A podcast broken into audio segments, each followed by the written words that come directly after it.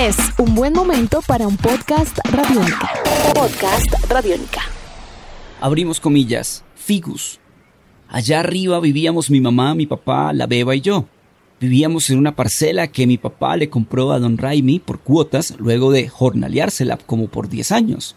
Cuando mi papá la compró no había sino potrero. Luego él y mi mamá se pusieron a hacer la casita. Hicieron en un plano de la montaña desde el que se veía la nieve más arriba y al frente montañas de mil verdes. La construyeron entre unos encenillos viejos que bloqueaban el viento que subía con paredes gruesas de bareque y sin ventanas para que no se metiera la corriente fría que bajaba del nevado. El techo también lo hicieron de bareque y cubierto de chusque para que no se entrara la lluvia. Cerramos comillas. Es el inicio de La Hora Gris, libro de Eduardo Otálora Marulanda, escritor colombiano invitado hoy a una cita con el profe. Vamos a hablar del apocalipsis desde tres tiempos diferentes. Bienvenidos, bienvenidas a esta historia con un escritor brillante y una historia, o mejor, unas historias que bien podríamos estar viviendo.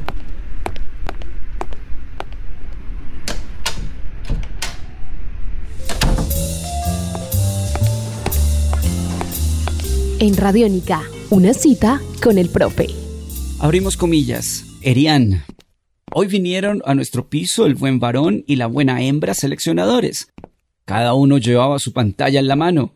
El buen varón, además, cargaba una maleta con las escuadras y los metros para medirnos. Llegaron antes de que la tutora Aliana terminara de darnos la lección y no interrumpieron. Solo se pararon junto a la entrada de la escalera y se quedaron mirando desde ahí, a veces a nosotras y a veces a sus pantallas.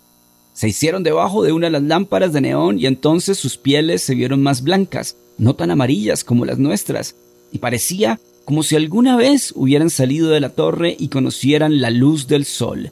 Cerramos comillas. Vamos a contar la historia de la hora gris de Eduardo Otálora Marulanda. Son tres capítulos y los mismos tienen el nombre de un niño, dos niños mejor, y una niña. Figus, niño, Erián, niña y Tata, un chico. Tres visiones, tres momentos diferentes que cuentan el apocalipsis con líneas de conexiones bastante especiales. El autor Eduardo Otálora Marulanda, filósofo y magíster en escrituras creativas, dice la reseña del libro que en 2012 ganó la versión número 20 del premio de novela breve Juan March Sencillo con el libro Madolia. Fue publicado en 2013 y traducido al árabe en 2015. En 2017 publicó su segunda novela titulada Donde habitan las palabras y en 2019 ganó el Premio Nacional de Novela Ciudad de Bogotá con La Hora Gris. Texto invitado hoy en una cita con el profe y debo decir que la lectura de este libro nos trae un autor único, un autor de una narrativa especial y además de ello de una imaginación gigante. Eduardo Otálora Marulanda es definitivamente lo que podemos considerar, y lo digo desde la humilde mirada o la humilde lectura del lector, un genio. Podcast Radiónica. Abrimos comillas. Tata. Mi avi cuenta que hubo un tiempo en el que los como nosotros no nos comíamos a los carne humana. Mi avi no solo es mi avi, es el avi de todos, o mejor, era. Ahora sí es holo mi avi, porque nos quedamos sino él y yo acá en la cueva. Los otros ya están en el mar podrido. Yo estoy acostado boca arriba a su lado y no me muevo porque no tengo ninguna energía ni para girar la cabeza. Me paso el tiempo mirando la cueva Sé que es de día porque se ilumina un poco con luz del sol que alcanza a llegar rebotando desde la entrada. Entonces veo que ahí siguen las mismas grietas y bultos de siempre.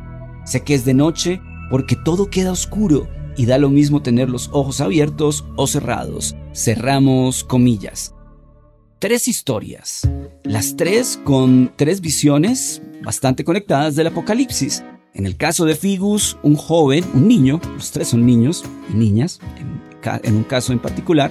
En el caso de Figus, estamos hablando de un niño que se cría en una montaña junto a su papá, a su mamá y su hermana, una bebita recién nacida.